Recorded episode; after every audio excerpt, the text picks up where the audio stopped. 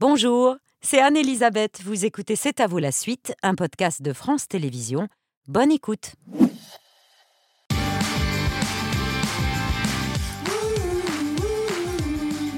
C'est à vous en direct jusqu'à 20h55 avec Jean-Baptiste, Émilie, Mohamed, Pierre, Patrick et Mathieu Guibert. Pardon. Deux étoiles. Et Mathieu Guibert, le chef du relais château Anne de Bretagne, c'est à la Plaine-sur-Mer. On s'était vu il y a quoi Trois semaines, un mois Oui, c'est ça. Vous revenez parce que je vous manque. Exactement. la France entière rêverait de, vous avoir à nos côtés. La France Attendez, entière, ils n'ont pas entendu. Qui Pardon la France entière rêverait de, de- de vous avoir, les cuisiniers de, de France. Rêve d'avoir un commis comme moi à leur côté. Oui, forcément. Et voilà Eh ouais. Boum Lâcher le micro. Je peux m'arrêter là. Et oui, parce que les clients de Mathieu lui parlent de C'est à vous et vous demandent si je suis aussi Allez, sympa à- dans la vraie vie qu'à la télé, je m'en fiche. Et vous leur répondez Que vous êtes encore plus merveilleuse dans la vraie vie. Et voilà. Eh ben oui, Patrick, tout le monde rêve que je découpe des Saint-Jacques, ce que je m'apprête à faire dans un instant, parce que c'est la mission qui m'incombe ce soir. Exactement. Alors, ce sont des... Des, Saint-Jacques. Des Saint-Jacques. Et dedans, il y a du... Du butternut, euh, juste des, des petits pickles de butternut. et vous allez juste les couper en deux. Attention. Je m'écarte un peu. hein, C'est mais- fait dans la joie et la bonne humeur, c'est fait avec efficacité, c'est fait Attention avec dextérité, c'est fait avec rapidité, c'est fait avec élégance et c'est chorégraphié. Et voilà, hop, on va laisser peser, on envoie la douce, c'est prêt, Mathieu. Bravo en tout cas. Et on accompagne ça avec quoi? Avec, euh, du, avec du brocoli et puis une, une légère vinaigrette à base de, de, de butternut, de, de vinaigre, de vinaigre de cidre et, et puis voilà, et des petites herbes. Et vous embrasserez de ma part, un à un, tous les clients qui demandent de nos nouvelles. Je vous remercie, cher Mathieu. À tout à l'heure pour À le dîner de. C'est à vous. De l'un, on connaît évidemment les chefs-d'œuvre, Le Lion ou Les Cavaliers. De l'autre, la saga historique Les Rois Maudits. Deux grands écrivains qui ont rejoint dans le même hydravion le général de Gaulle à Londres. L'un est l'oncle, l'autre le neveu. Ensemble, ils ont signé en 1943 les paroles de l'hymne de la résistance, le chant des partisans, dont Germaine Sablon fut la toute première interprète. Amis, entends-tu le cri noir des corbeaux sur nos Amis, entends-tu les cris sourds du pays qu'on enchaîne? Et partisans, ouvriers et paysans, à vos armes Ce soir, l'ennemi connaîtra le prix du sang et des larmes Joseph Kessel, Maurice Druon, deux légendes, deux héros et aventuriers que l'académicienne Dominique Bonnat fait revivre dans une magnifique biographie croisée, Les Partisans, parue aux éditions Gallimard. Elle est ce soir notre invitée. Bonsoir, chère Dominique Bonnat. Bienvenue sur le plateau de C'est à vous. Bienvenue. Vous avez une prédilection pour les biographies croisées, les sœurs Hérédia, les filles du plus grand poète franco-cubain, les rois ou encore Camille et Paul Claudel. Et là aussi, c'est une histoire de famille que vous retracez, celle de Maurice Druon et de Joseph Kessel. Maurice Druon qui est le fils naturel du frère de Joseph Kessel, mais qui ne portera jamais son nom. Non, euh, Maurice Druon n'a jamais porté le nom de Kessel, bien qu'il soit en effet le fils d'un jeune frère de Jeff, comme on appelle Joseph Kessel. euh, car euh, il y a eu dans sa vie un drame, c'est que ce père, ce père biologique, s'est suicidé à l'âge de 20 ans et n'a pas même connu son fils, en fait. Qui avait deux ans, je crois, lorsque son père est mort. Il avait deux ans lorsque son père est mort et Druon euh, a porté, en fait, jusqu'à l'âge de 10 ans, il a eu trois noms différents. Donc le nom d'abord d'un premier mari de sa mère, puis le nom de sa mère, et enfin ce nom de Druon, qui est en vérité un père adoptif. Joseph Kessel et Maurice Druon ont pile 20 ans d'écart. Et c'est quand Maurice Druon commence à écrire, marchant littéralement dans les pas de son oncle, que Joseph le prend sous son aile et devient, comment définir, son, son presque père ou plutôt son grand frère? En fait, ce lien euh, d'oncle à neveu est un lien quasi filial. Euh, pour euh, Druon, Kessel est, lorsqu'il est tout jeune, un grand modèle. Kessel lui donne des conseils pour écrire, euh, le, le guide euh, même s'il n'est pas euh, extraordinairement présent, parce qu'évidemment, Kessel voyage à travers la planète. Euh, il est tantôt en Irlande, tantôt en Syrie, tantôt au Yémen. et donc, il a peu de temps pour, pour cet enfant. Mais, Mais- ils sont liés par la même passion, écrire. Oui. Et vous êtes très ému de, de raconter qu'ils ont souvent écrit ensemble, côte à côte, littéralement, épaule contre épaule. Oui, c'est une image, je crois, qui est à l'origine peut-être de, ce livre. Cette image, c'est euh, Kessel et Druon, juste avant leur départ en 42 pour Londres, sont dans la France euh, libre, la zone sud, et ils se réfugient quelque temps, euh, échappant au réseau de résistance, dans un petit hôtel, et chacun écrit son livre, chacun travaille à son roman. Et je trouve que cette image est belle, parce que c'est rare. C'est rare des écrivains qui s'entendent suffisamment, euh, qui ne sont pas dans une situation de rivalité, qui au contraire euh, se nourrissent l'un de l'autre, euh, rient ensemble, se citent des phrases réciproquement, s'encouragent, parce que Druon encourage aussi le, le grand aîné. Et c'est ce lien, ce lien très fort entre eux, qui de plus est un lien durable, qui ne sera jamais brisé, euh, qui m'a fascinée et sur lequel j'ai eu envie d'écrire. Cette complicité qu'on retrouve évidemment dans l'écriture du Chant des partisans, euh, dont l'histoire est folle, puisqu'il a été écrit en une après-midi dans la campagne anglaise. Nous étions aux environs de Londres. Nous avons été sur la pelouse. Il y avait Maurice Druon, Joseph Kessel et moi. J'avais sur mes genoux mon cahier parce que je travaillais l'anglais toujours. Alors sur mon cahier, j'ai écrit les couplets à mesure qu'il me disait. Et puis, ça s'est passé entre 3 heures de l'après-midi et 5 heures à peu près. À 5 heures, la chanson était faite. On avait trouvé tous les couplets que nous voulions. Il y en avait qu'on n'a jamais mis d'ailleurs. euh, le fermier met le feu à tes meules et des choses comme ça, mais on n'a jamais pris cela.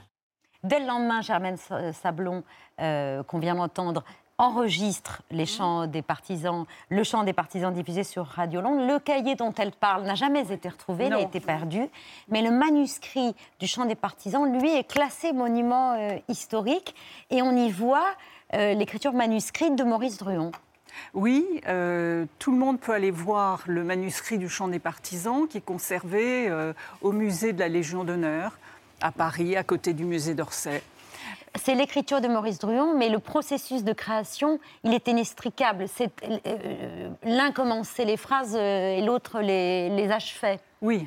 On ne peut pas dire euh, qui a trouvé l'image des corbeaux, qui a trouvé la phrase Ami, quand tu tombes, un ami sort de l'ombre à ta place. On ne sait pas.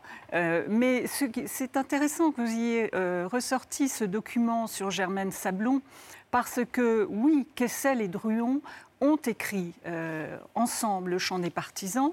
Mais euh, c'est tout de même une œuvre collective. D'abord parce qu'à l'origine, il y a une idée d'Emmanuel Dastier de la Vigerie qui décide de demander à Kessel et Druon d'écrire. Et puis il y a tout de même une musique, une musique euh, très originale, qui est même une musique sifflée, euh, et qui est une musique russe, euh, chantée, ou plutôt oui, grattée à la guitare par euh, Anna Marley. Et à l'autre bout de, de l'histoire, si, si je peux dire, il y a quand même, pour ce chant viril, euh, ce, ce chant qui est même assez sanglant, il y a une, femme. femme. Et une femme qui la, qui la chante. Donc euh, cette œuvre collective, bien, des hommes, des femmes, euh, qui en sont l'auteur, les auteurs. Au soir de ce jour de mai 1983, et Druon et Kessel sentent qu'ils viennent de glisser un feuillet dans l'histoire, pour reprendre un mot de Maurice Druon. Ils Oui. savent. Euh, Kessel a même dit à Maurice Druon euh, ce soir-là, euh, c'est peut-être tout ce qui restera de nous. Heureusement, il reste beaucoup plus que le chant des partisans. Il y a quand même toute l'œuvre de Kessel, toute l'œuvre de Druon. Et il y a des choses magnifiques chez Kessel. Donc on, est heureux que, les- livres soient, restés. Mais ils ont eu conscience, en effet, de signer un petit moment de l'histoire. Les partisans, Kessel et Druon, cette histoire de famille, on, on continue à en parler avec vous, cher Dominique Bonnat, euh, juste après les infos express de C'est à vous. Vous avez euh, toutes et tous euh, déjà vu dans des gares en France des pianos en libre accès et des pianistes amateurs s'illustrant avec plus ou moins de succès, c'est souvent moins d'ailleurs, malheureusement. Eh bien, vendredi dernier, les voyageurs à la gare de, de Saint-Pancras à Londres ont eu le droit à une surprise exceptionnelle, un moment suspendu quand ils découvrent le virtuose chinois Lang Lang au piano au milieu de la foule.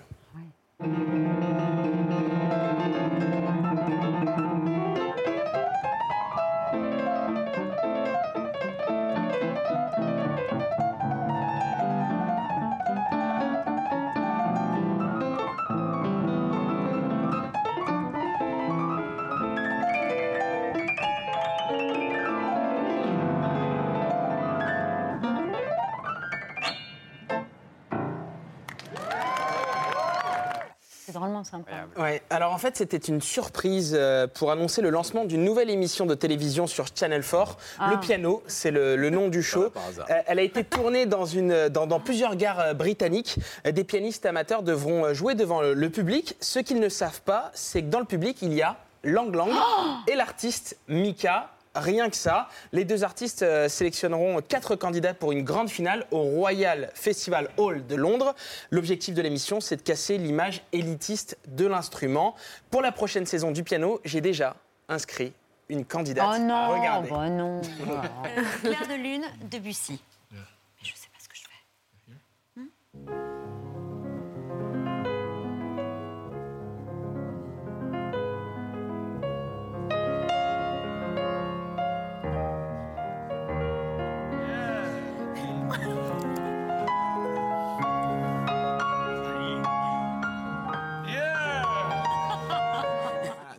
Euh, Lang Lang et vous, vous jouez avec. En plus de savoir couper les. Saint-Jacques, Voilà, c'est merveilleux. Quel. Voilà. Mais c'est prendre le train. Bon, quelque chose à rajouter de sympa, Patrick? Oui, c'est l'arrivée d'Angela Merkel euh, la semaine prochaine dans un téléfilm policier allemand. Ah Alors, oui c'est pas la vraie Merkel, mais c'est une détective inspirée de son allure et de son personnage Ah bah que oui. les auteurs ont baptisé Miss Merkel, comme il y a eu Miss Marple chez Agatha Christie, et qui est incarnée par une actrice que vous voyez ici, du nom de Katharina Talbar, qui a déjà euh, joué euh, Madame Merkel dans un, dans un autre téléfilm. Ce film, c'est l'adaptation d'un d'un roman à succès, 800 000 exemplaires en Allemagne, où l'auteur imaginait une Merkel euh, fatiguée de sa retraite et qui, pour se distraire, se fait détective et se met à enquêter sur des meurtres. Le romancier a vu... euh, pour construire son personnage une similitude entre le côté passe-muraille de, de Merkel et celui de l'inspecteur Colombo, euh, Peter Falk, c'est-à-dire celui dont, Peter dont on ne se Falk Peter Falk, si vous voulez, celui dont on Ah, ne se Falk, méfie c'est pas. quelqu'un d'autre. Celui dont on ne se méfie pas, comme Colombo d'ailleurs, Miss Merkel est dotée d'un chien euh, baptisé Helmut.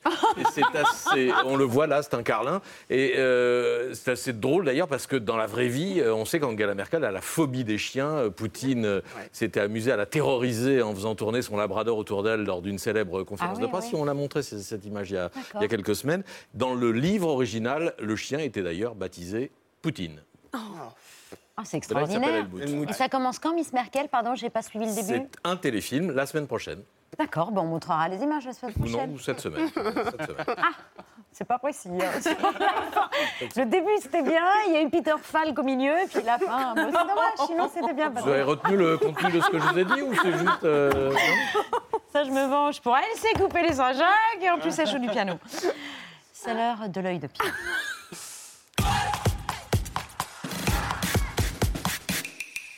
Qu'y a-t-il de commun, cher Dominique Bonnat, euh, entre les échecs et la boxe? Entre l'un des jeux qui demande théoriquement, au-delà de la tactique, le plus d'intelligence et l'un des sports les plus violents. En fait, ce n'est pas un oxymore, ce n'est pas un paradoxe. Après tout, le premier nom de la boxe était le noble art. Et aux échecs, il y a une forme de chaos qui est l'échec et mat. La réunion des deux échecs, euh, les deux, des deux, euh, échec et boxe, ça donne en anglais le chess échec, boxing la boxe. Un document proposé par Canal samedi soir qui est présent maintenant pour euh, quelques semaines sur la plateforme décrit cette nouvelle discipline qui connaît un très bel essor. Un combat, ça commence toujours par les échecs, pendant 3 minutes. Puis on enchaîne sur 3 minutes de boxe, et ainsi de suite.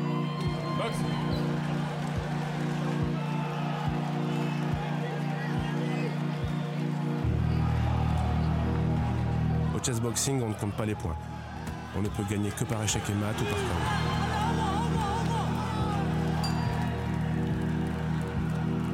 Revenir aux échecs après un round de boxe demande de puiser en nous une énergie quasi inconnue. Mais me direz-vous, qui a eu l'idée folle euh, de marier euh, ces deux univers? Eh bien, c'était en 1992 et c'est Enki Bilal, le génial dessinateur et créateur, qui cherchait l'idée d'un sport qui représente, disait-il, le summum de l'humain, la tête et les poings, en quelque sorte. Il a expliqué sa démarche à Myrtille Serre en revenant sur la genèse de son livre Froid Équateur. C'était le point de départ. Trouver un sport qui est une espèce d'excellence, d'ambition, la, suprématie de l'humain. Euh, j'ai pensé évidemment d'abord aux échecs.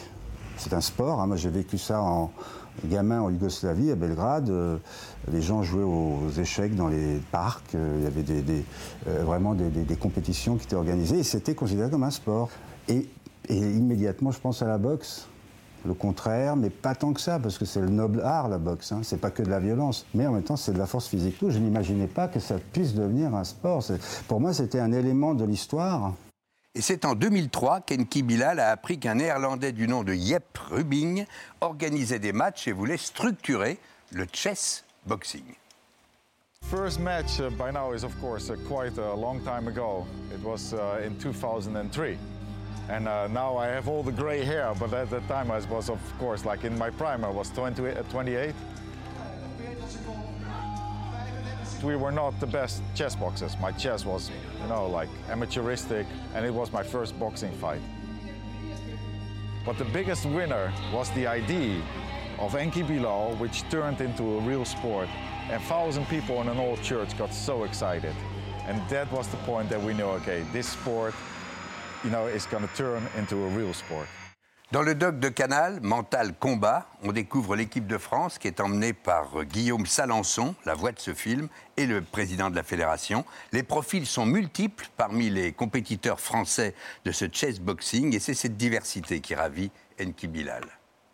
Une des très très belles surprises de, ce- de cette réalité du chessboxing, c'est que des, des tas de jeunes qui connaissaient pas les échecs se mettent aux échecs, et même des joueurs d'échecs jeunes se mettent à la boxe. C'est-à-dire cette espèce de- d'in- d'in- d'interaction entre les deux sports. Et surtout, des gamins de, banlieue euh, peuvent tout d'un coup se, se sentir attirés, passionnés par cette espèce de double casquette assez sidérante où euh, ils connaissent surtout l'un des sports qui est physique, et ils connaissent moins le sport intellectuel, et ils s'y mettent, et ils se révèlent brillants, certains se révèlent littéralement, s'ouvrent des perspectives. Comme quoi Enki Bilal est vraiment un visionnaire extraordinaire, Mental Et un combat. dessinateur euh, encore plus exceptionnel. une merveille. C'est très beau. Les Mais c'est quand même génial d'imaginer un sport et de le voir Ouais. devenir euh, réalité. Mental Combat, c'est un documentaire qu'on peut voir sur Canal+. Oui, sur la plateforme de MyCanal maintenant. Merci beaucoup, Pierre. Émilie, Jean-Baptiste, euh, à demain. Enfin, à bientôt, Jean-Baptiste. Merci. Tout de suite, c'est l'heure du vu. Les images du week-end choisies par Patrick Menet et son équipe.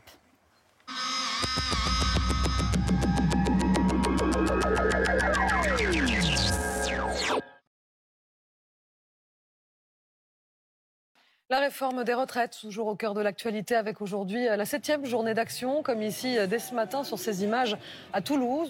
Plus de 200 rassemblements sont attendus partout en France. Le plus important dans la capitale, le cortège s'élancera de la place de la République pour rejoindre la place de la Nation. Et pourtant, pour ces manifestants, l'impression de crier dans le vide. Pas écoutés par le gouvernement, disent-ils, mais pourtant déterminés à continuer.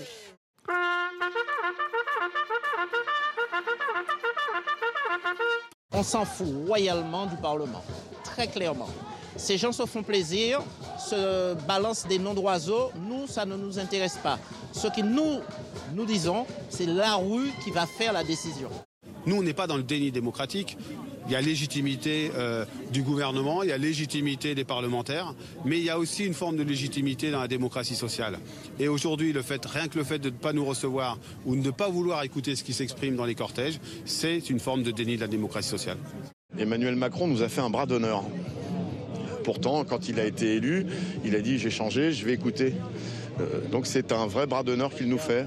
Quand vous tapez sur la tête des gens en permanence, ils finissent par répondre par la violence. Ce sera sa responsabilité. On lui a écrit, nous on s'en lavera les mains. Et moi, je crois qu'il faut faire attention parce que la colère, c'est mauvais conseillère. Et donc, on ne peut pas passer de la forme de mépris qui est celle qui est fichée aujourd'hui à l'égard de ce mouvement social, y compris symboliquement ne ressemble pas les leaders des organisations syndicales, à la colère. Et donc euh, ceux qui, euh, qui gloseraient encore ce soir sur euh, un petit peu moins de mobilisation, méfiez-vous parce que c'est pas bon. Résultat du scrutin. Votant 344, exprimé 307, pour 195, contre 112, le Sénat a adopté. Entubé, oui.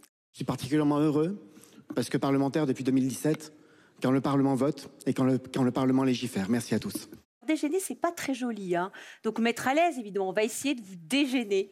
Cette réforme, nous la votons parce que c'est notre réforme. C'est ici qu'elle est née.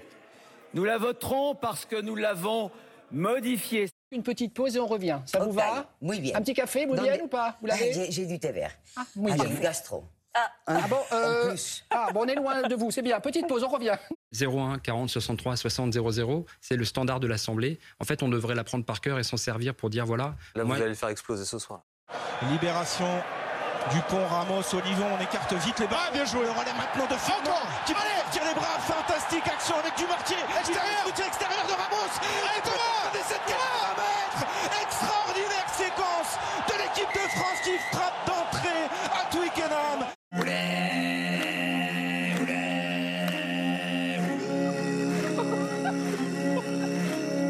Allez, allez encore, regardez cet effort collectif et un avantage à jouer en cours dans le fermé avec Grégory Abdicane, le revers derrière Séchal, le crochet pour le troisième essai, l'équipe de France qui est peut-être en train de plier ce match.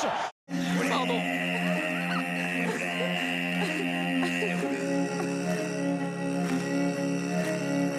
Allez, la combinaison extérieure, extérieure. Oh, bien joué. Allez, allez Damien, le doublé. Le doublé. C'est hallucinant ce que nous vivons aujourd'hui à Twickenham. La barre des 50 points, c'est- un triomphe. Vive les Bleus, vive la France.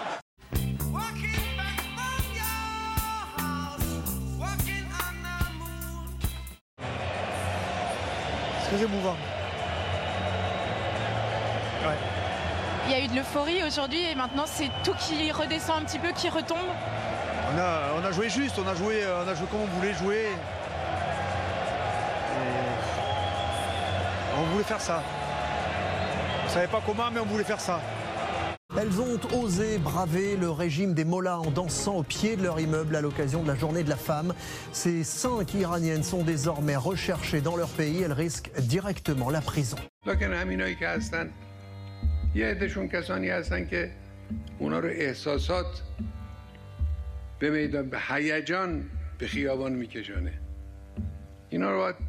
با یه تنبیهی میشه اینا رو مشکلشون رو حل کرد Vous vous rendez compte que pendant tout le 19e siècle et même au début du 20e, la philosophie était interdite aux femmes. Et, quand, et pourquoi Parce que si les femmes faisaient de la philosophie, qu'elles rentraient dans la pensée, ça annulait la différence des sexes.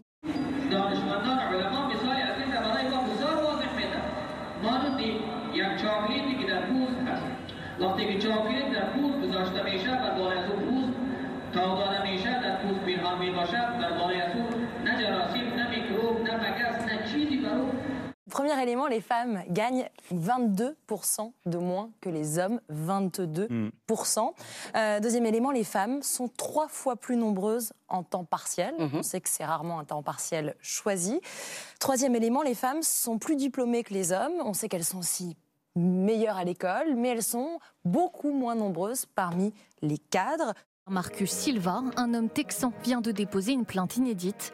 Il attaque en justice trois amis de son ex-compagne qui l'auraient aidé à avorter au moyen de pilules abortives. Un nouveau féminicide devant sa fille. Une femme de 48 ans a été tuée par son ex-conjoint chez elle à Béthune. Trois semaines auparavant, la victime avait déposé contre lui une plainte pour menace de mort.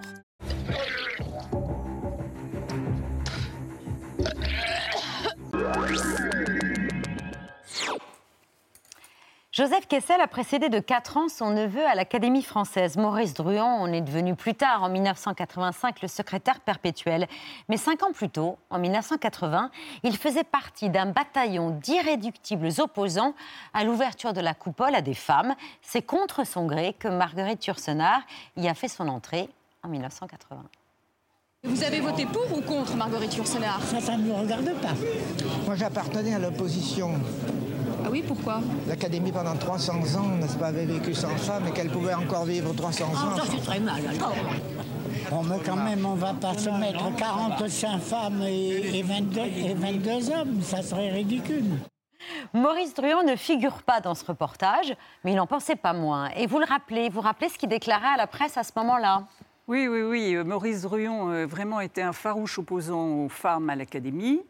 Et il avait déclaré que, au fond, ils étaient tous très bien entre hommes et que si les femmes rentraient, ça donnerait euh, 40 tricoteuses pendant les séances du dictionnaire. 40 bonnes femmes Et c'était en 1980, c'est Oui. c'est quand même assez récent. Il était un conservateur misogyne, vous le dites euh, noir sur blanc, qui va continuer à s'adresser exclusivement à messieurs, euh, même quand il y a des femmes dans l'Assemblée. Oui, oui, il, reste, il va camper assez longtemps sur ses positions. Il sera également très opposé à la féminisation du vocabulaire, c'est-à-dire que du temps de Druon, il ne fallait pas dire avocate, pharmacienne, mais il fallait employer tous les noms de métiers euh, au masculin. Mais il a changé par la suite. Il, il a fini par comprendre que les temps avaient un petit peu changé. Et euh, donc, lorsqu'il a euh, quitté la fonction de secrétaire perpétuel, il a cédé tout de même la place À à, une une femme, femme. Hélène Et c'est. Hélène Carrère-Dancos qui lui a succédé. La question de la place des femmes dans des institutions ou des milieux très conservateurs, c'est une réalité que vous avez vécue, Dominique Bonnat, depuis le plus jeune âge. Vous n'avez pas reçu la même éducation de votre petit frère. Comment le savez-vous Mais c'est vrai, c'est vrai. Mais j'ai été élevée par un père méditerranéen, un père catalan, euh, qui avait euh, évidemment une vision de, la famille en particulier, une vision de la femme très traditionnaliste. Donc, euh, il me, en revanche, ce père que, j'aime tendrement m'a laissé faire des études, encouragé mes études. Et lorsque j'ai commencé à écrire des livres, il a été mon plus indulgent lecteur. Donc, je lui pardonne cela, bien sûr. Mais c'est important parce que les mentalités euh, naissent, enfin, forment la pensée de toute une vie. Et c'est dans l'enfance, quand on reçoit ce, ce bagage, euh, que c'est difficile, que c'est déterminant. Ça a participé à votre envie de faire partie de cette institution au même titre que les hommes? Je pense que ça a compté, oui, ça a compté. Je suis la huitième femme euh, élue depuis Marguerite Yourcenar. Euh, deux autres académiciennes sont venues après moi, mais l'Académie n'est pas encore dans l'ère de la parité. C'est un combat à mener. C'est un combat à mener, surtout pour les jeunes femmes qui ont envie de, de rejoindre l'Académie. L'Académie est parfaitement ouverte aux femmes aujourd'hui, mais il faut qu'elles viennent, qu'elles fassent acte de candidature. C'est un peu un esprit de conquête, toujours, euh, qui préside aux élections à l'Académie française. Joseph Kessel n'a pas laissé un souvenir impérissable à l'Académie française. Il n'y a pas fichu grand-chose, vous l'écrivez. euh, mais son élection, si, il y est élu en 62. Ce n'était ni son idée, ni son envie. Il a cédé à la pression de ses amis, comme on dit euh, généralement. Et vous racontez que comme il n'a aucun désir de faire l'éloge de son prédécesseur, le duc de la Force, il s'en remet à un jeune journaliste que nous avons connu, euh, plume politique du Figaro et avant du quotidien de Paris, qui était Paul Gilbert. C'est assez extraordinaire, son Oui. discours est écrit par euh, Paul Gilbert. Mais vous écrivez quelque chose qui m'a beaucoup troublé. Je suis persuadé que Kessel n'est entré à l'Académie que pour prononcer son tonitruant début de discours. Je vais le citer parce que c'est la, la fin de ce chapitre. Qui avez-vous choisi pour remplacer ce nom magnifique, donc le duc de la Force, qui a résonné glorieusement pendant un millénaire dans les annales de la France? Un russe de naissance et juif de surcroît, un juif d'Europe orientale. Vous savez, messieurs, ce que ce titre signifie encore dans certains milieux et pour trop de gens. Fin de citation. Vous, pensez que c'est cette affirmation-là qui lui tenait à cœur sa judéité face à l'Académie française? Écoutez, je crois en effet que ce, début de discours de Joseph Kessel restera dans les annales de, de l'Académie française. Euh, c'est sûrement un, honneur de l'Académie française d'avoir pu entendre ce discours de, Joseph Kessel. C'est magnifique. Il a écrit ces cinq premières lignes. Il avait un message à transmettre, euh, un message de, tolérance, de bienveillance, d'ouverture du cœur, et il l'a transmis. Euh, donc, euh, moi, j'ai- j'aime énormément ce début de discours. Je dois dire que de l'entendre, j'ai toujours une grande émotion. Et il a fait inscrire une étoile de David sur son il épée y a l'étoile, il y a la, cro- la croix de Lorraine, Croix de Lorraine aussi. l'étoile de David et aussi l'étoile polaire, puisqu'il est, il est né en Argentine et donc euh, il a fait inscrire cette étoile. Le fauteuil euh, 19 de l'Académie euh, française, qui a été celui de Chateau- Chateaubriand, entre autres, reste euh, inoccupé depuis la mort de, de Jean-Loup Dabadi. Euh, en 2020, vous n'arrivez pas à vous mettre d'accord pour désigner la personne qui euh, lui succédera, euh, et ce n'est pas faute de candidat. Pourquoi? Alors, je n'ai pas vraiment la réponse, mais c'est vrai qu'il y a eu déjà trois élections au fauteuil de Jean-Loup Dabadi. Euh, c'est vrai que c'est un être assez irremplaçable parce que par sa gaieté, par sa joie de vivre, par son humour, par sa créativité, c'est un homme qui a écrit tellement de, belles chansons. Euh, mais tout de même, là, euh, je ne comprends pas, parce que les candidats étaient formidables. On a, on a eu euh, des candidats qui, pouvaient vraiment devenir des académiciens, exercer un rôle à l'académie, à la fois un rôle pour euh, soutenir la langue française, pour euh, faire aussi en sorte que la langue française entre voyez, dans ce 21e siècle, ne, surtout ne se fiche pas.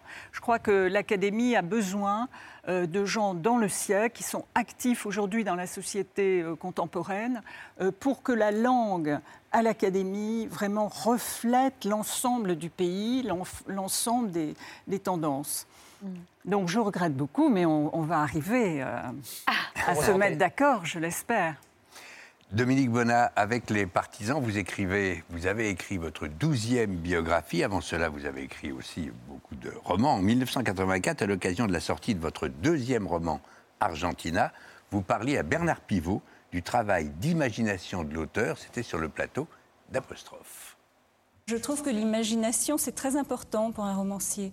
Après tout, c'est la fonction de l'image. C'est créer des images, créer des personnages, inventer des situations et faire vivre tout cela. C'est ça. Vous avez tout inventé. Oui, j'ai tout inventé. Mais- Enfin, pas- pas le cadre historique. Oui, mais l'Argentine, vous connaissez euh, l'Argentine? je, je connais l'Argentine, mais enfin, je crois que je l'ai encore plus rêvé qu'étudié, malgré tout. On pourrait dire que la biographie, c'est quelquefois, parce que vous, avec ce que vous apporte ce que vous évoquez, c'est une alliance parfaite de la vérité et de la fiction?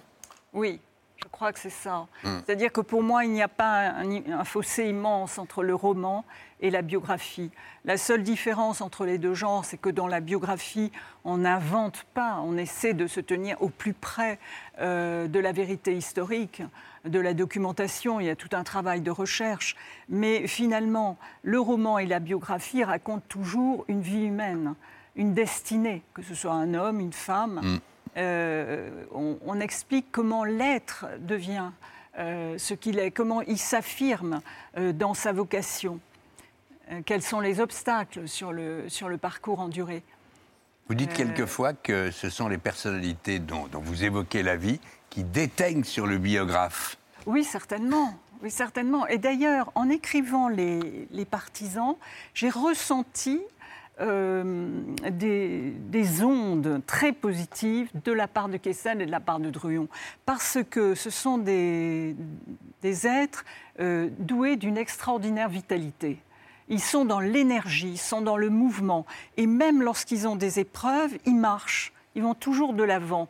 Donc ça, c'est un cadeau, évidemment, des, des personnages aux biographes. Ce qu'ils vous ont enseigné, vous dites aussi que Romain Gary vous a appris qu'il fallait vivre vaste, euh, que Stéphane Zweig, à de Stéphane Zweig qu'il ne fallait pas s'arrêter aux premières impressions, mais aller profondément au cœur des gens, que Camille Claudel vous a appris quoi? Qu'il fallait parfois aller au bout de sa passion? Oui, certainement, au bout de sa passion. D'ailleurs, la passion est une des clés euh, de mes biographies. J'aime bien les, personnages très passionnés et qui vont jusqu'au bout du chemin en y croyant et avec ferveur. Parce que euh, finalement, euh, écrire une biographie, c'est chercher à comprendre un peu mieux le vivant, la vie. Les mystères même d'une vie. Les partisans, Kessel et Druon, une histoire de famille, c'est signé Dominique Bonnat de l'Académie française qui cherche toujours un remplaçant pour le fauteuil numéro 19 de l'Académie française. Merci d'avoir accepté notre invitation. On va vous inviter à dîner dans un instant aux côtés d'une formidable musicienne, révélation de jazz de ces dernières années, Samara Joyce. Mais là tout de suite, c'est Zoé Bruno, j'étais à ça. J'étais à ça. Tu devineras jamais ce qui s'est passé dans le dernier épisode du Trône des Ombres. On apprend que la Reine Noire est la mère de Cléry à l'aveugle. Ah, ça y est, tu l'as vu Même pas. Et quand il saute dans la fosse de l'éternité pour sauver son frère. Et le twist final sur. Non, non, non, non, non, Bah, je l'ai pas vu encore. Mais enfin, mais t'es pas bien, mais t'attends quoi? Bah, euh, je sais pas, moi j'ai prévu mon dimanche soir, je me suis acheté un petit plaid, j'ai prévu de faire des cachos et pépé et de boire un petit peu de pouilly fumé. Et là, qu'est-ce qu'on mange? C'est pas les cacho et pépé, non? Mais euh, si, mais justement, je voulais m'entraîner pour dimanche. Hmm.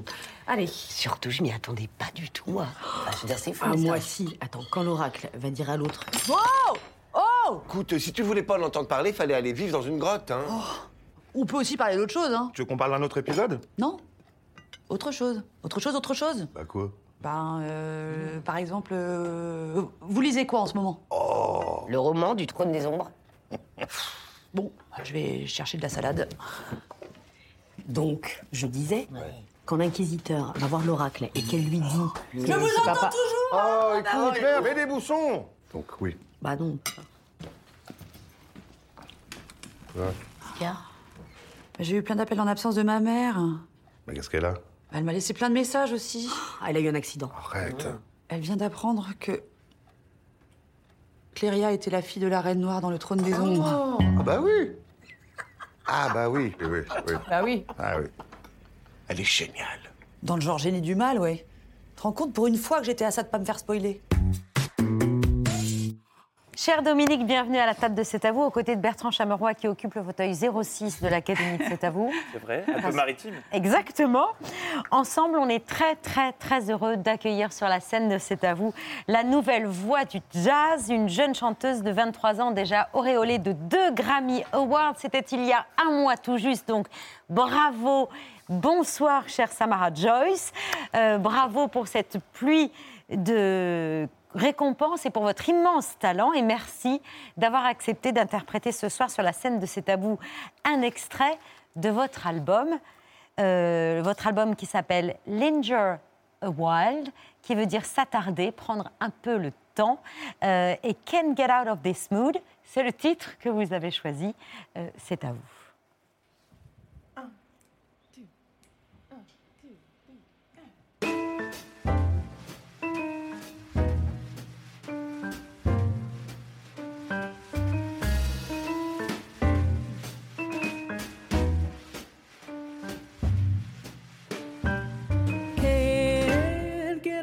This mood. Can't get over this feeling. Can't get out of this mood. Last night your lips were too appealing. The thrill, the thrill, it should have been all gone by today. But in the usual way, it's only your this dream. What a fool to dream of you. It wasn't part of my scheme to sigh and tell you that I love you. But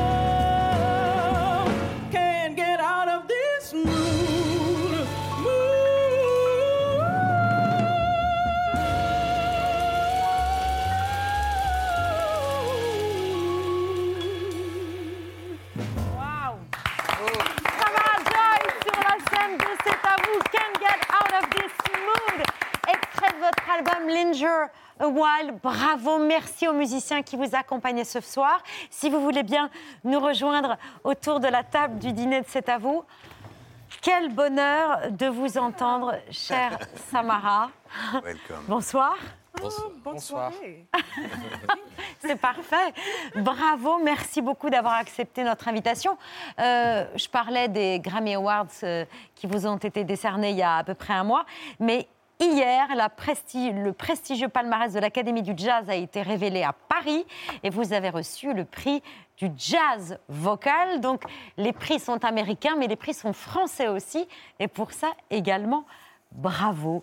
Euh, on compare souvent votre voix à celle de Nina Simon, Ella Fitzgerald, Sarah Vaughan, mais je pense que la comparaison la plus originale, audacieuse et finalement assez juste revient au New York Times, qui a écrit que Samara Joy est une jeune chanteuse avec une voix de contralto aussi riche que de la crème pâtissière. Est-ce que... Merci à toi. Merci au New York Times.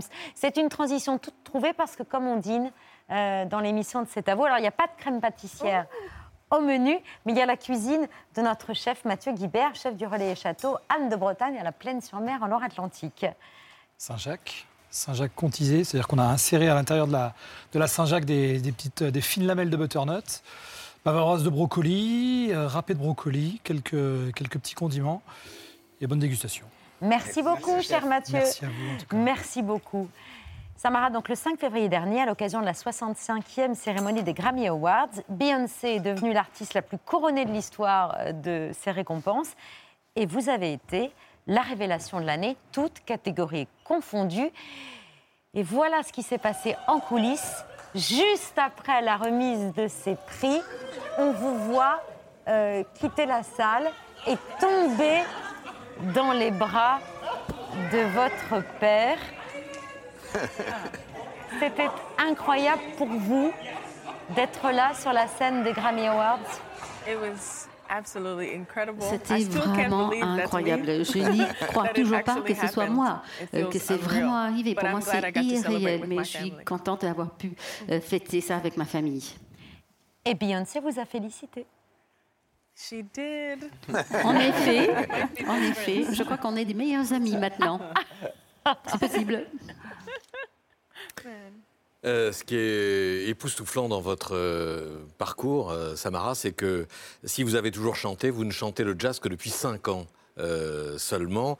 Et donc votre chance qu'on vient d'entendre est d'autant plus renversant parce qu'il y a à la fois ce- cette qualité de voix euh, exceptionnelle et, et cette façon de moduler sur la mélodie, de, euh, comme, comme à la façon de, de Sarah Vaughan, évidemment, c'est une comparaison que vous avez entendue euh, mille fois, et ce sens du swing. Et donc on se dit, si vous ne connaissez le jazz ou si vous ne le chantez que depuis cinq ans, c'est qu'il y a quelque chose d'inné, quelque chose qui tient euh, peut-être à votre environnement familial ou à, vos, ou à vos parents, ou quelque chose qui vous a imprégné enfant, peut-être We used to listen to a lot of soul En fait, on écoutait beaucoup de musique de soul, de R&B et de gospel, donc euh, tous ces genres m'ont influencé.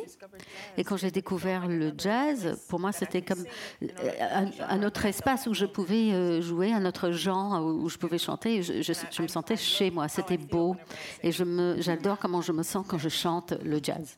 On va se pencher en deux magnétos sur votre euh, ascendance. Votre famille avait un groupe de gospel euh, à Philadelphie. Vous produisez toujours en famille et notamment, on va le voir sur cette vidéo avec votre grand-père maternel âgé de 92 ans.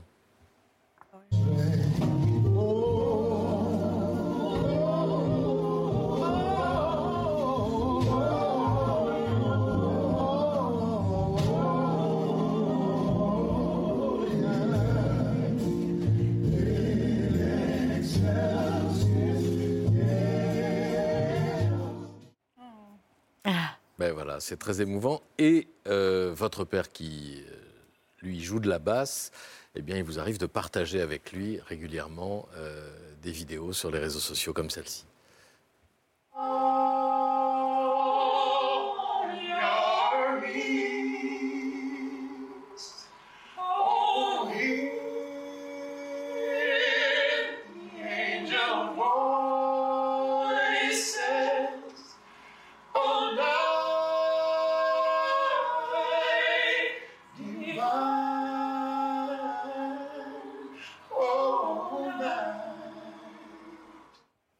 Et voilà comment, après tout cela, on est récompensé au Grammy, non pas comme révélation de jazz, mais comme révélation toute catégorie, c'est-à-dire devant des artistes de, de pop et d'autres genres qui euh, concouraient pour cette, euh, pour cette catégorie-là. J'imagine que cette famille-là qu'on vient de voir dans les vidéos, elle est, elle est très fière de vous. Qu'est-ce qu'elle dit Yes, they're so excited. C'est vrai, Oh my ils sont très enthousiasmés, c'est incroyable. Je viens d'appeler mon grand-père l'autre jour de Philadelphie. Et il me disait, je t'ai vu à la télé et j'ai vu que tu as mis le cœur à, à la télé et que moi j'étais à la télé grâce à toi. Donc il est ravi, ravi. Samara, vous êtes très souvent et depuis vos débuts sur TikTok. Euh, c'est grâce à cela que le monde entier euh, vous a découvert au-delà des États-Unis. Euh, et on a votre première vidéo TikTok. Once I dreamed I found a land with hills of gold and silver sands when I touched your Aujourd'hui, vous avez 400 000 abonnés. C'est aussi une manière, au-delà de vous faire connaître, d'initier les jeunes générations ou ceux de la et celles de votre génération au jazz. I believe so. I Je think that the crois, oui. platform is so Je pense que la vast. plateforme est tellement vaste, tellement énorme, il y a tellement de personnes qui utilisent cette plateforme tous les jours et qui consomment de la musique, la comédie, et tout ce qu'on veut, et la cuisine également. Donc c'est vraiment bien de pouvoir rajouter du jazz et ma voix aussi dans tout cela. Sur les réseaux sociaux, on peut voir l'étendue de vos, vos performances. On peut euh, aussi voir sur TikTok votre impressionnante capacité euh, vocale, Samara. Vous êtes presque un, un caméléon quand euh, vous vous amusez à imiter avec brio d'autres chanteuses. Samara, quick, sing something by Ariana Grande. I had a bad boy, must admit it. Mm. You took my heart, don't know how you did it. Whitney Houston. I have nothing, nothing, nothing. Fitzgerald. I know too well that I'm just wasting precious time. Beyonce. We like to party. I may be young, but I'm ready. Samara, quand, quand- quand Babette et Patrick rappelaient que vous avez été euh, nommée révélation euh, de tous les artistes devant d'autres artistes de pop, etc., en fait, vous pouvez tout chanter. C'est facile pour vous. I like. I enjoy trying. J'adore tellement tout essayer, en fait. Euh, Pour moi, ça, ça m'amuse de switcher de tel ou tel genre, d'être souple, d'être flexible avec ma voix et, et exercer- et exer- faire des exercices de, de compétences. Mais je ne sais pas si je fais aussi bien que ces artistes tels que Beyoncé et Ariana Grande. Céline Dion, non? Oh, say it again? Oh, Celine Dion? Uh, um, uh, what is that? You're here. There's nothing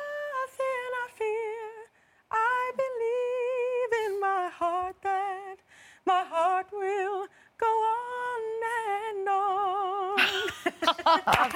Samara Joy, Linger a While est toujours disponible. Vous serez en concert le jeudi 27 juillet dans le cadre du festival Josine Marciac, c'est dans le Gers.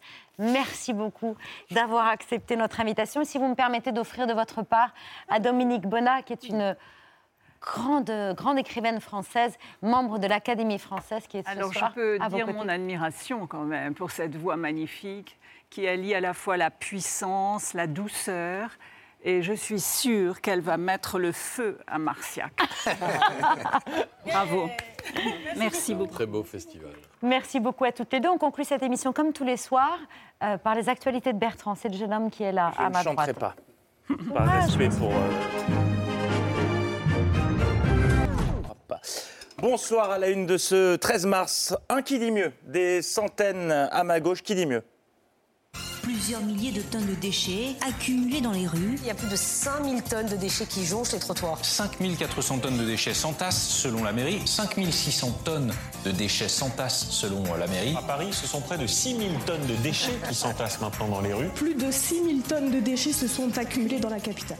4 milliards Euh, Voilà, donc vous l'évoquiez en début d'émission, la grève d'une partie des éboueurs, notamment à Paris, pour protester contre la réforme des retraites. Nous en sommes à jour 8 pour le plus grand bonheur de... Des rats Tu l'aimes, hein, celui-ci Oui, c'est Actus. Allez, il est fils affreux. Actus.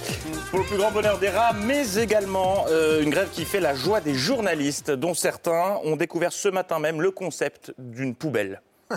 Il y a euh, des ordures ménagères, il y a euh, des encombrants, il y a aussi de la nourriture. hein. On voit des poubelles euh, qui, euh, qui s'entassent. On se balade au milieu euh, des poubelles. Ce qu'on appelle, Nicolas, une, une montagne de poubelles. Oui, Léopold, on l'a appelé le mur. Des images de poubelles non-stop pour les rats qui ont la télé en ce moment. Regardez BFM et CNews, c'est l'équivalent de regarder Dorsel TV. C'est du porno pour rats. Une grève qui donne des idées tourisme à certains. Vous connaissiez les tourbus dans Paris, euh, à la découverte, euh, qui vous emmène à la découverte des plus beaux monuments. Aujourd'hui, CNews a innové en proposant le Poubelle Tour, une journaliste euh, à la une journée à la découverte des plus belles ordures de la capitale en compagnie de la guide de la maison qui a passé une sacrée journée. On n'est pas très très loin justement du Café Flore, dans le 6e arrondissement. On est dans le 2e arrondissement de Paris, dans le centre de la capitale. Cette fois-ci, on est au nord de Paris, dans le 17e arrondissement. Mais alors, comment faire vivre un direct une fois qu'on a donné le nombre de tonnes de déchets et qu'on a fait le tour de la ville? Eh bien, on fait des conversions. Pour vous donner une idée, je fais à peu près 1m70. Si on prend les points les plus hauts ici sur ce mur, on est à 1m70, on ne voit plus derrière. Je mesure 1m76 pour vous donner une idée de la hauteur euh, de cette pile. Ça, c'est l'aspect visuel. Je vous passe euh, l'aspect odeur. Qui correspond euh, grosso modo à mes chaussettes après deux heures de crossfit. En revanche, surveillez vos enfants, certains n'ont pas l'air très fut-fut. Il y a des enfants qui pourraient euh, facilement euh, prendre les poubelles pour des jouets et se les balancer. donc, bon. Si les enfants, euh, si vous possédez des enfants qui se- s'amusent à se lancer des cagettes en bois dans la tronche, contactez-nous ou changez. ch- allez, je savais. j'allais- d'enfant. Change- Je voulais faire la liaison, mais changez-en. Ah. Voilà, mais ce, je le savais, je l'avais souligné quatre fois. Euh, cinéma, hier avait lieu euh, la 95e cérémonie des Oscars. Grand vainqueur, ce film, dont le titre représentait un défi pour les journalistes français un lundi matin, car il est long et il est en anglais. Heureusement, ils sont tous passés par la Bouafsi Institute. 7 Oscars au total pour Everything Everywhere All at Once. Triomphe pour Everything Everywhere at All at Once. Everywhere, every, everything, everywhere at once. Every, everything, je vais y arriver moi. Everything, everywhere, all at once. Bravo Candice, c'est la seule qui a réussi. Dans le reste de l'actualité, la semaine cruciale concernant la réforme des retraites. Ce matin, c'était matinée GRS sur les plateaux télé avec un défilé de contorsionnistes. Le 49.3, c'est pas un outil qu'on aurait dans la poche prêt à dégainer. On ne veut pas de 49.3. Notre objectif, c'est précisément de se passer du 49.3. On se réveille pas le matin en se disant ah, tiens, on aimerait bien faire le 49.3. Je ne crois pas qu'il soit prévu de prévoir un 49.3.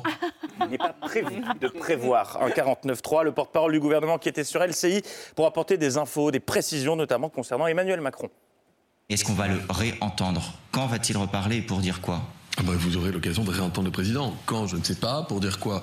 Ce ce- ce n'est certainement pas mon rôle que de préempter ce qu'il aura à dire, mais viendra un moment, on n'en est pas là aujourd'hui. Vous avez de ces questions, Adrien Gindre Non, clairement, il n'avait pas envie d'être là ce matin.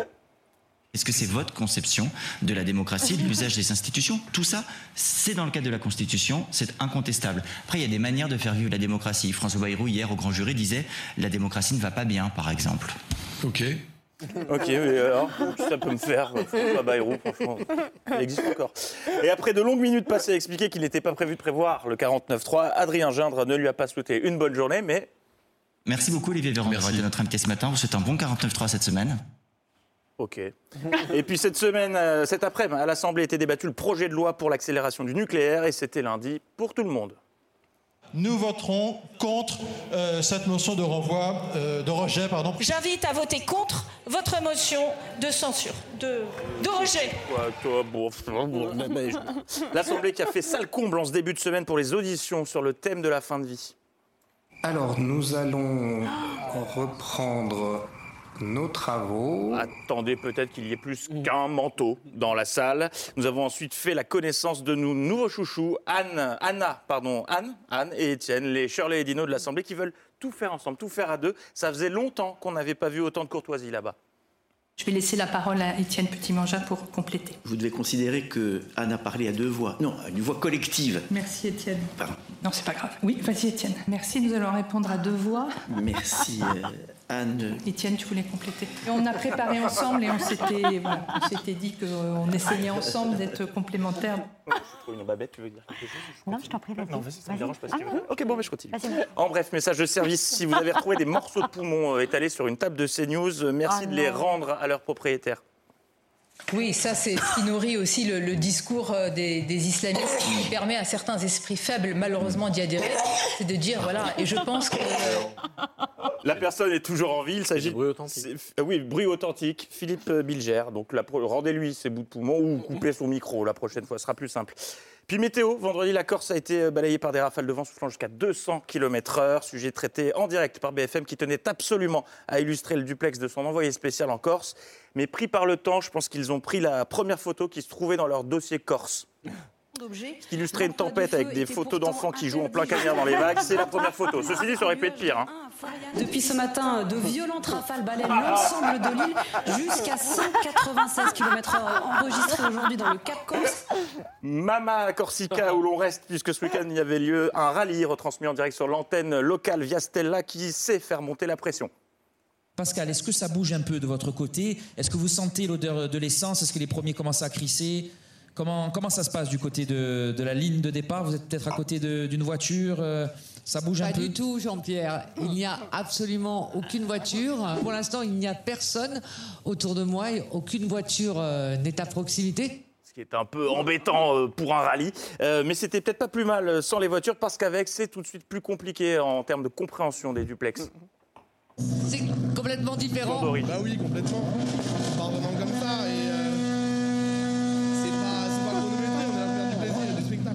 Merci. Euh, et on referme ces actualités avec ce pilote du rallye qui a profité de la course, et c'est très mignon, pour adresser un tendre message à son fils. Mais j'ai dû louper deux, trois cours de généalogie. Faudrait dire à mon fils, Marchil, s'il me voit, je t'aime, papa. Je l'aime très fort. Voilà, un très beau message pour son fils. À qui il déclare Je t'aime, papa. J'en profite donc pour saluer ma sœur Je t'aime, maman. Euh, L'info continue demain. Bonne soirée. Bravo, cher Bertrand. Ça s'appelle un résumé de l'actualité française, cher Samara, réalisé par Bertrand Chameroy. Merci à toutes les deux d'avoir accepté notre invitation. Tout de suite sur France 5, Hugo Clément, euh, son magazine euh, sur le front. Ce soir, il est consacré au parc naturel La Grande Mascarade. Et si vous voulez bien euh, vous tourner vers Séverine pour saluer nos téléspectateurs, merci de nous avoir suivis. On se quitte sur du Samara Joy. Excellente soirée. À demain en di- à 19h en direct.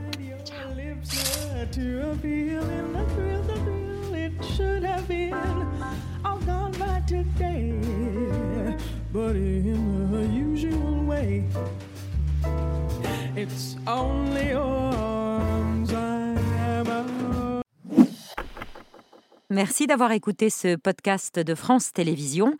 Pour ne rien rater de C'est à vous en audio, vous pouvez vous abonner à tous nos podcasts sur votre plateforme d'écoute favorite dans la rubrique C'est à vous et en vidéo, le replay bien sûr, c'est sur France.tv. À très vite.